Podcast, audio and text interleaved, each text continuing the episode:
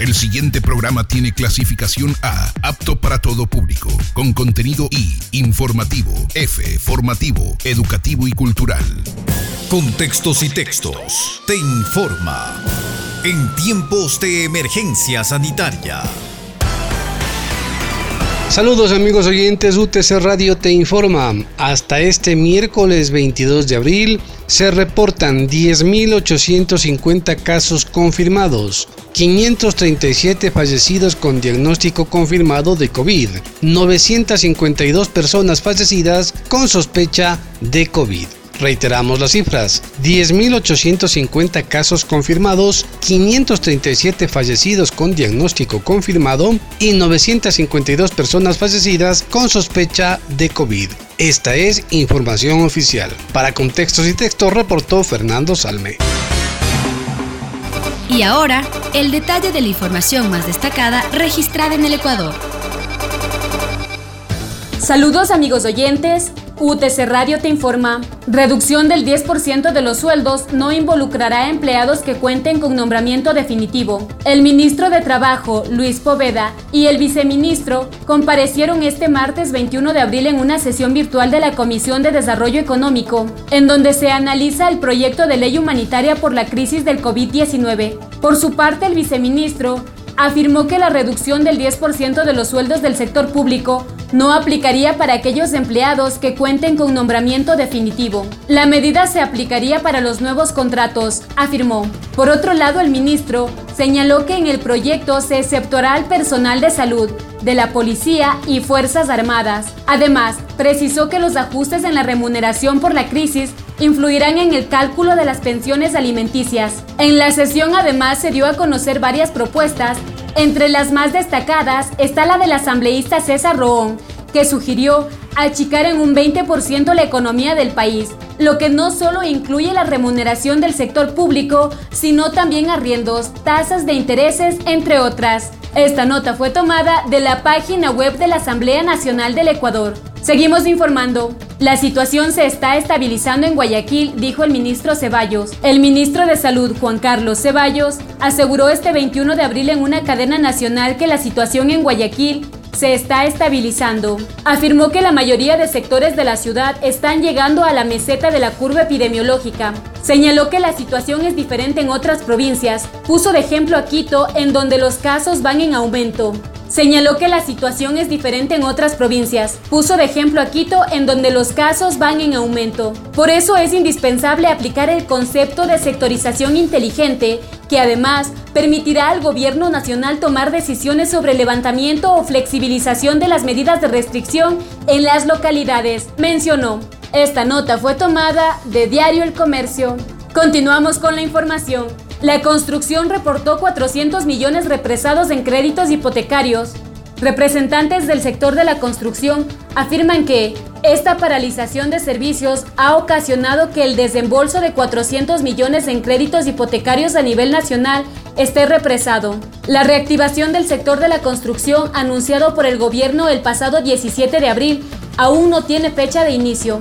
El aplazamiento preocupa al sector, que genera 486 mil plazas de trabajo a nivel nacional, pero sus directivos y constructores se dicen dispuestos a esperar a que las medidas entregadas a la entidad de seguridad y creadas en base a los protocolos implementados en países como España, Chile y Colombia sean ratificados con el fin de garantizar el bienestar de los trabajadores en medio de la emergencia sanitaria. Información que circuló con Diario Expreso. Seguimos informando. Ecuador baja un puesto en ranking global de libertad de prensa por agresiones a periodistas durante el paro. La pandemia de coronavirus agrava la crisis de la libertad de prensa en el mundo. Con gobiernos autoritarios que han desplegado dispositivos de censura masivos, alertó Reporteros Sin Fronteras en su informe anual publicado este martes 21 de abril del 2020. En la clasificación que evalúa cada año la situación del periodismo de 180 países y territorios, la organización da cuenta de un deterioro generalizado de la libertad de prensa en América Latina, excepto en Costa Rica y Uruguay. Según este análisis, Ecuador descendió un puesto en el ranking global de libertad de prensa ocupando en la actualidad el número 98, debido a agresiones registradas contra periodistas en el paro de octubre del 2020, en su clasificación mundial de la libertad de prensa 2020. La pandemia del COVID-19 resalta y amplifica las múltiples crisis que amenazan al derecho de la información libre, independiente, plural y filedigna deploró la ONG en su clasificación mundial para la libertad de prensa 2020. Nota tomada del Expreso. Para contextos y textos, reportó Silvia Vega. Saludos amigos oyentes. UTC Radio informa. En Pujilí, Personal del Distrito de Salud Pujilí desocupó instalaciones por finalización de comodato. Este 21 de abril del 2020, el personal del Distrito de Salud Pujilí Saquicilí desocupó las instalaciones que ocupaban para trasladarse a Saquicilí, ya que se dio como finalizado el comodato que tendrían firmado con el municipio de Pujilí. Por otra parte, operativos de control se ejecutan todos los días desde tempranas horas en el ingreso al cantón Pujilí. De esta manera, el orden y el cumplimiento de las medidas de restricción vehicular para la propagación del COVID. Así se dio a conocer en redes sociales oficiales. En otro ámbito de la información, la Universidad Técnica de Cotopaxi informa a sus estudiantes que si pasaste a cuarto ciclo, está listo el cronograma de matrículas para el Centro de Idiomas de la Universidad Técnica de Cotopaxi. Si existe alguna duda al respecto de este proceso, Puedes comunicarte con el Centro de Idiomas a través de nuestro correo institucional centro.idiomas.utc.edu.es. Mientras tanto, en el Cantón Pangua, el Cuerpo de Bomberos del Cantón realizó la mañana de este martes 21 de abril una desinfección en la sala de emergencias, consulta externa y patios del Hospital Básico El Corazón. Adicional, se realizó una limpieza del patio y calle de acceso a esta casa de salud. De igual manera en Salcedo, la mañana de este martes 21 de abril, profesionales de la salud, en coordinación con el Patronato de Amparo Social, visitaron el sector San Francisco para ofrecer atención y consejería acerca de las medidas para prevenir el COVID-19 en Ecuador. A las personas en estado de vulnerabilidad, además se realizó la entrega de raciones alimenticias. Mientras que el GAT municipal adecuó el centro geriátrico de Anchilibí como centro de aislamiento temporal como medida preventiva ante el COVID-19. Este sitio tiene una capacidad para 64 personas. Las autoridades informaron por medio de sus redes sociales oficiales que aquí se albergará a posibles contagiados hasta que se confirme que no sean portadores del virus. Mientras tanto, en el cantón Sicchos, este martes 21 de abril, miembros del cuerpo de bomberos de esta localidad realizaron la desinfección externa del centro de salud Chuchilán para garantizar un ambiente limpio, libre de agentes contaminantes, esto como medida preventiva para evitar contagios. Para finalizar este reporte, una vez más de parte de todos quienes hacemos la Universidad Técnica de Cotopaxi, queremos transmitirles un mensaje optimista en estos momentos tan difíciles. También enviar un abrazo fraterno a todo el personal médico y de salud que están trabajando para salvar vidas. Ante la adversidad, una actitud positiva siempre es la mejor respuesta. Al final, la vida vencerá. Para contextos y textos, reportó Marco Altamirano. La información del mundo. Donald Trump ordena a la Fuerza Armada atacar y destruir cualquier embarcación iraní que se acerque de manera peligrosa a barcos de su país. Hace una semana, el Pentágono acusó a Irán de maniobras peligrosas en el mar cuando, según Washington, 11 botes rápidos iraníes navegaron alrededor de barcos estadounidenses en el Golfo. Por su parte, Irán anunció el lanzamiento de su primer satélite militar. Estados Unidos afirma que el programa de satélites iraní encubre el desarrollo de misiles, pero la República Islámica lo niega y ha asegurado que su desarrollo aeroespacial es totalmente pacífico. El coronavirus podría desatar hambruna en los países más afectados por la pandemia y poner en inseguridad alimentaria a 265 millones de personas en 2020, casi dos veces más que en 2019. Es la conclusión principal de un informe presentado por la FAO, la Organización de las Naciones Unidas para la Alimentación y la Agricultura y el Programa Mundial de Alimentos. Ricardo Rapalo, responsable de la FAO para América Latina. En primer lugar, las personas que, dadas estas medidas, están con menores ingresos o que vienen amenazadas sus fuentes de ingreso, que por tanto pueden tener en las próximas semanas dificultades de acceso a alimentos, y también para los niños y niñas que, por no poder estar participando en los programas de alimentación escolar, están en riesgo también el poder recibir o acceder a los alimentos que tradicionalmente accedían en las escuelas. Alemania autorizó los primeros ensayos clínicos de una vacuna contra el nuevo coronavirus eh, que se harán en un primer grupo de 200 voluntarios sanos de 18 a 55 años. Se trata de una vacuna desarrollada por la firma germana BioNTech y el gigante estadounidense Pfizer. En Francia, la automotriz Renault reanudó la producción en algunas de sus fábricas que estaban paralizadas desde el 16 de marzo por la pandemia del nuevo coronavirus. La reanudación se hará de forma progresiva, con personal limitado y bajo estrictas medidas de seguridad. Y en medio de la pandemia, el gran ganador es sin duda la plataforma Netflix, que sumó casi 16 millones de nuevos suscriptores y duplicó sus ganancias en el primer trimestre de 2020 para alcanzar un monto de 709 millones de dólares. La familia del famoso astrofísico británico Stephen Hawking donó su respirador personal al hospital de Cambridge, en el cual fue paciente. Su hija Lucy Hawking aseguró que si su padre estuviera vivo, habría estado en la primera línea contra la pandemia del COVID-19. Aquí estamos. Hacemos contacto directo desde el corazón de Cotopaxi con el personaje de hoy. UTC Radio desde Cotopaxi saluda al doctor Camilo Restrepo Guzmán, presidente de la Casa de la Cultura Ecuatoriana. Doctor, gracias por atender esta llamada telefónica. Fernando Salme le saluda. Quisiéramos que por favor usted nos cuente, haga una panorámica general, primero de cuál es la necesidad que tiene una sociedad de tener eh, políticas culturales y de tener, de garantizar actividades culturales, más aún en una época de crisis, si esto es necesario. Doctor, bienvenido. Muchísimas gracias, Fernando. Felicitaciones por su programa, muy escuchado en la ciudadanía. Eh, felicitaciones también a la radio por preocuparse del aspecto cultural que es fundamental en la vida de los pueblos. Así que mi gratitud. Empezaré expresando y entregando un abrazo fraterno y solidario a todos los ecuatorianos y a todos los ciudadanos del mundo por esta grave situación que está ah, pasando la humanidad entera, de las familias que han sufrido en directo, que han sufrido el que hayan personas de su entorno desaparecido, que se encuentren y hayan fallecido.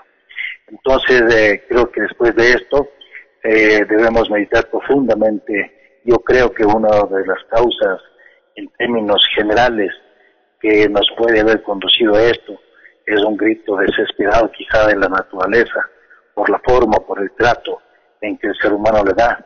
Entonces, que esto, una vez que logremos superar lo emergente que es el tema de la salud, nos sentemos y meditemos profundamente en buscar todos con sabiduría, con inteligencia, un mejor equilibrio, una mejor relación entre el hombre con la naturaleza, somos parte de ella, nos debemos a ella y solamente ese equilibrio que encontremos en el vivir, en el desarrollo, respetando lo que son las leyes de la naturaleza, es quizá lo que nos podría eh, permitir pensar en muchísimos, muchísimos años más de vida para la humanidad. Caso contrario, estamos condenándonos nosotros a desaparecer junto con la devastación de la naturaleza.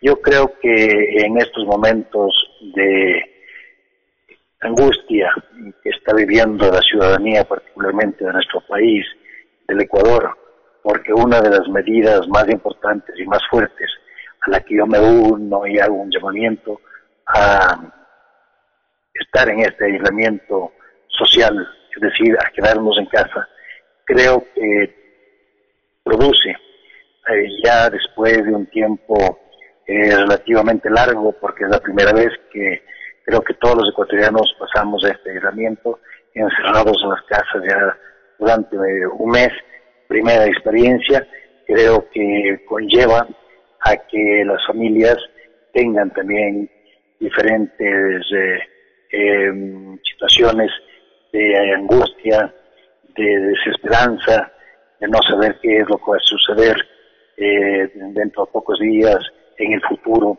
respecto a su situación personal de cómo reintegrarse a la sociedad e incluso con grandes temores de qué es lo que va a pasar con su propia vida. Entonces yo creo que en ese marco se puede dimensionar que la cultura juega un papel fundamental en la vida de los pueblos. Y nosotros no es que la cultura es hecha desde afuera de los pueblos, la cultura nace desde los pueblos. Nosotros, está en una provincia que tiene hermosas manifestaciones culturales que son nacidas en los pueblos, puede ser en Pujilí, puede ser en Sequilí, puede ser en Salcedo, puede ser en La Tecunga, puede ser las creaciones en términos eh, de tigua, de, en términos ya de pintura, pero la danza, la música es parte fundamental de todos los pueblos, es decir, no es que existen personas desde fuera que han creado, lo que sucede es que obviamente se van desarrollando y se van expresando personas que se dedican con mayor énfasis, con mayor fuerza hacia una de esas manifestaciones y tienen un estatus un, poquito más eh, allá por haberse dedicado precisamente a esa actividad que son los artistas y los creadores culturales. la cultura es el patrimonio de todos los pueblos. Y en este momento, lo que le decía en las familias, necesitamos que algo nos ayude a disfrutar la cultura, que sea un entretenimiento que nos lleve a pensar hacia otros valores y que nos saque de esa situación de desesperanza, de esa situación de angustia en que nos encontramos. Hay cantidad de estudios que demuestran el estrés que están viviendo las familias. Por eso, este, nosotros creemos que como Casa de la Cultura Ecuatoriana, en cada uno de sus 24 núcleos provinciales existe la página web y están ahí manifestaciones en línea, obviamente, que es lo que podemos hacer ahora, eh, como lo existe también en la sede nacional a través de la página web, del Facebook, de las redes sociales, en las cuales estamos eh, eh, con música permanentemente, con presentaciones de obras de teatro, de danza. la Casa de la Cultura tiene el patrimonio más importante del Ecuador en términos de lo que han sido las películas nacionales y de las más importantes a nivel universal. Y ese es un patrimonio que está ah, entregado en las redes sociales para que pueda ser disfrutado por las familias. Entonces, esto es lo que hemos venido haciendo.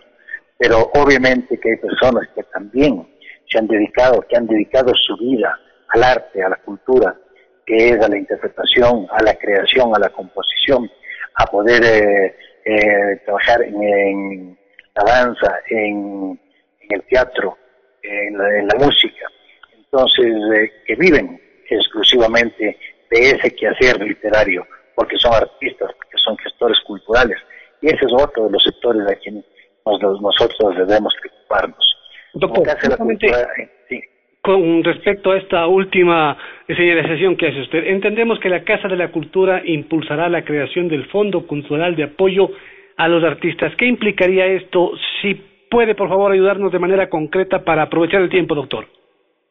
Sí, lo que he planteado es que nosotros tenemos una partida presupuestaria como institución, eh, la sede nacional y los núcleos para lo que se denominan espectáculos culturales ninguno de esos eh, actos culturales masivos se van a hacer. Entonces, he pedido que cambiemos el destino y, por ejemplo, este, hagamos un fondo que tenga más o menos 300 eh, mil dólares, este fondo que podría entregarse en una primera instancia 200 dólares a cada uno de los artistas, es decir, serían 1.500 artistas los que podrían acceder. Pero no es que es un bono de, de dádiva, etcétera, no sino que los artistas presentarían en una primera instancia en línea sus canciones, sus obras de teatro, su danza, etcétera.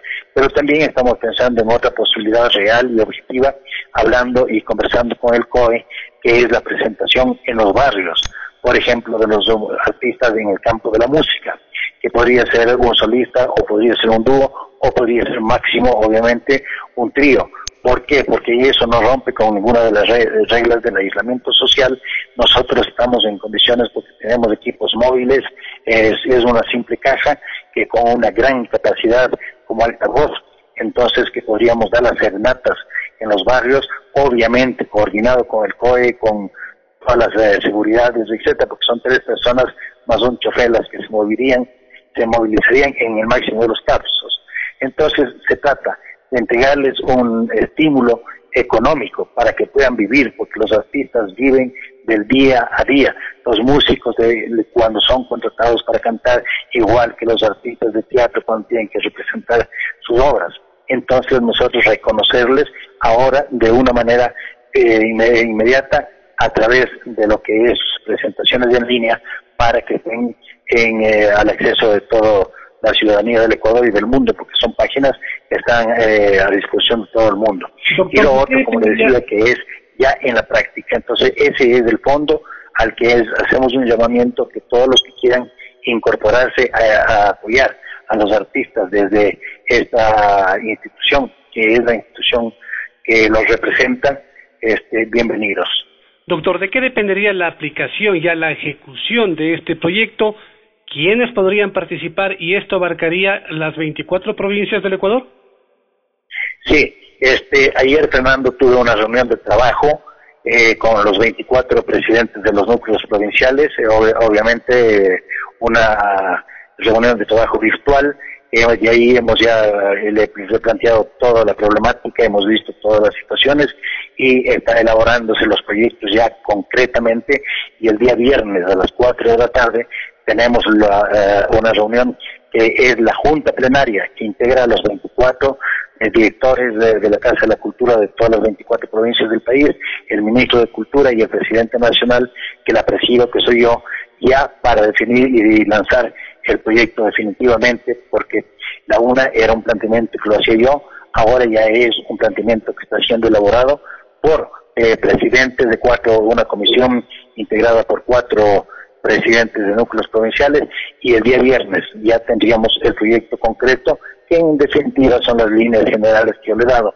pero ya un, proyecto trabajado, elaborado mucho más y el día viernes a las 4 de la tarde estaríamos aprobando ese proyecto y lanzándolo para que se ejecute en todas las provincias del país. UTS Radio dialoga con el doctor Camilo Restrepo Guzmán, presidente de la Casa de la Cultura a nivel nacional. Doctor, eh, este paliativo que tendrían los artistas, esos que se gana la vida en el día a día sería un inicio. Pero ¿qué es lo que va a pasar también, doctor, con la infraestructura, con la política cultural del país, cuando tenemos una propuesta de enfrentar la crisis eliminando recursos y reduciendo gastos eh, al máximo y esto aplica como siempre a la cultura y básicamente a la educación, a ese sector que ha sido también desprotegido. ¿Cómo enfrentar esta nueva realidad, doctor? Sí, efectivamente, no quiere decir que no seamos ajenos a la crisis, que no entendamos y no comprendamos efectivamente, a más del problema de salud, vivimos una grave crisis social y económica, pero creemos que sería un gravísimo error que se siga limitando los recursos para la cultura en general, porque la cultura es, como había señalado, es, es el alimento del espíritu, es el pan espiritual de los pueblos es decir, no puede un pueblo regenerarse, no puede un pueblo crecer, no puede un pueblo ser vivir, ser libre, alegre, si no es a través de la cultura. Si no existe la cultura, los pueblos estarían desarmados. Entonces eso debe entender en un Estado y apoyar siempre la cultura porque es el motor que teje eh, a la sociedad en base a la alegría, al color, a la música, hacia propósitos nobles de solidaridad, de amistad y de amor entre todos los seres humanos. Es decir, afectar a la cultura es afectar a estos valores. Ojalá tengamos, eh, tengo la, confianza de que el Estado comprenda y no afecte a los uh, poquísimos recursos que tiene la Casa de la Cultura Ecuatoriana para poder trabajar en función de la sociedad en su conjunto y en particular en este momento de angustia de los trabajadores de la cultura que son los que nos permiten estar cada día caminando hacia adelante, como les señalaba, con alegría y mirando el futuro esperanzador. Doctor, un último mensaje para la ciudadanía ecuatoriana en vísperas de que esto suceda, de que podamos enfrentar y salgamos airosos de esta crisis que nos ha puesto la historia a nivel nacional. El primero, el realmente hacer caso que una de las medidas fundamentales es, es el aislamiento social el quedarse en casa, que ya falta muy poco para que se inicie el otro proceso que es ir poco a poco avanzando hacia dejar de lado esto para ir incorporándose nuevamente a las actividades. Y ahí estaremos nosotros siempre permanentemente impulsando el desarrollo cultural del país, que significa reforzar los lazos de amistad, de cariño, de solidaridad entre todos los ciudadanos, más allá del margen de las diferencias obvias y lógicas que existan desde el punto de vista político, desde el punto de vista ideológico, pero la cultura, en cambio, es la que une a los pueblos tras objetivos fundamentales que decía llenos de vida, de color y que el futuro que se nos avecina sea superado con todo el apoyo de las fuerzas, de los médicos, de las enfermeras, de los eh, eh, trabajadores en conjunto de la salud, de los que, trabajan en la calle recogiendo la basura, es decir, de todos los ciudadanos ecuatorianos que tenemos que cumplir un papel en este momento histórico sin mirar absolutamente nada, sino hacer lo que nos corresponda y como ciudadanos estar en el sitio que debemos estar, principalmente que es quedándonos en casa. El doctor Camilo Restrepo Guzmán, presidente de la Casa de la Cultura, aquí en UTC Radio. Hasta aquí, la emisión especial de Contextos y Textos, en tiempos de emergencia sanitaria